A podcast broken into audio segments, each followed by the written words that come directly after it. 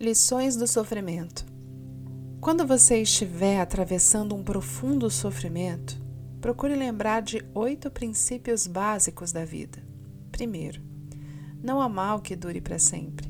Qualquer dor ou sofrimento que você esteja passando é necessariamente passageiro, por mais que demore e por mais que o sofrimento pareça eterno, um dia ele sempre terá um fim.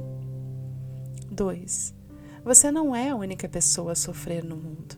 Nosso sofrimento sempre parece maior, pois estamos sentindo diretamente em nós mesmos. Mas basta olhar para o lado e ver o quanto cada pessoa no mundo sofre de igual forma, ou até mais gravemente que nós. Terceiro, pense que se o sofrimento fosse menor, ele poderia não ser o suficiente para provocar um movimento em você e te tirar do conformismo.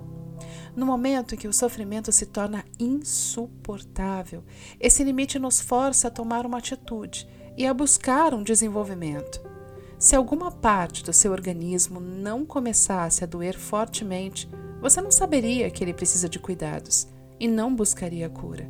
Da mesma forma, quando há uma enfermidade da alma, precisando de purificação interior, é necessário que a dor nos tire da inação e nos mostre o caminho.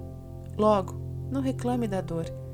Tome-a como base da sua transformação e do seu desapego das coisas fúteis e efêmeras. Quarto, tal como uma criança grita e se debate quando toma uma vacina, nós também reclamamos e esperneamos quando Deus nos coloca diante das vacinas doloridas da vida.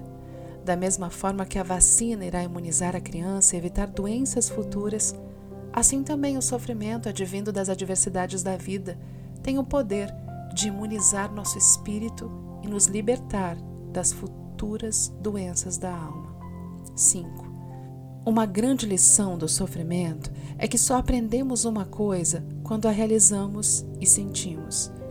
É como um aluno de natação e o seu professor.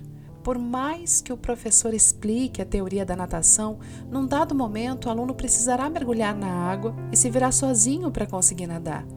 É certo que em algum momento o professor precisa jogar a pessoa na água e deixá-la sozinha, para que ela aprenda a nadar pelos seus próprios meios e recursos, sem depender de mais ninguém. Em essência, Deus faz isso para que cada pessoa cresça por si mesma e se torne independente, pois é assim que evoluímos espiritualmente. Por esse motivo, Deus nos coloca num mundo de sofrimento, para que, sem nenhuma ajuda nos momentos difíceis, possamos aprender as sagradas lições da vida. Sexto, saiba que se os sofrimentos da vida fossem simples de serem vencidos, o mérito espiritual seria igualmente simples e pouco traria de benefícios espirituais para o nosso espírito. Quanto maior o sofrimento, maior o mérito em superá-lo e, consequentemente, maior a conquista espiritual. Portanto, não reclame do sofrimento. Agradeça a Deus a oportunidade de atravessar uma provação. Sétimo, os sofrimentos da vida mundana podem ser comparados aos sofrimentos que passamos na infância. Quando somos crianças, as pequenas tribulações de briguinhas com colegas, lutas por brinquedos, ciúme dos irmãos, gozações dos meninos, tudo isso parece terrível. Naquela fase, esses probleminhas parecem imensos, mas após o nosso crescimento e amadurecimento, volvemos a olhar novamente a infância e nos damos conta do quão irrisórios e insignificantes eram esses problemas. Os adultos podem até deixar de lado pequenas rixas infantis por descobrirem o seu caráter banal.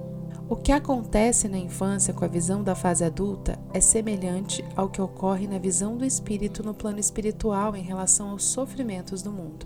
Percebemos a sua natureza transitória e a sua total irrelevância diante da eternidade da vida espiritual. E por fim, não se esqueça: Deus nos dá a cruz do sofrimento na medida em que podemos carregá-la. Se Deus desse uma cruz mais pesada do que alguém poderia conduzi-la, ele seria um Deus injusto como Deus é inteligência perfeita e infinita, Ele te conhece muito melhor do que a ti mesmo e sabe que você é capaz de carregar uma pesada cruz. Logo, não reclame da injustiça do sofrimento. Tome para si a sua cruz, pois ela foi esculpida pelo carpinteiro cósmico, que conhece as tuas forças e sabe que você é capaz de passar pelos labirintos tortuosos da vida e conseguir a sagrada purificação interior. Texto Hugo Lapa, arroba Despertar Divino.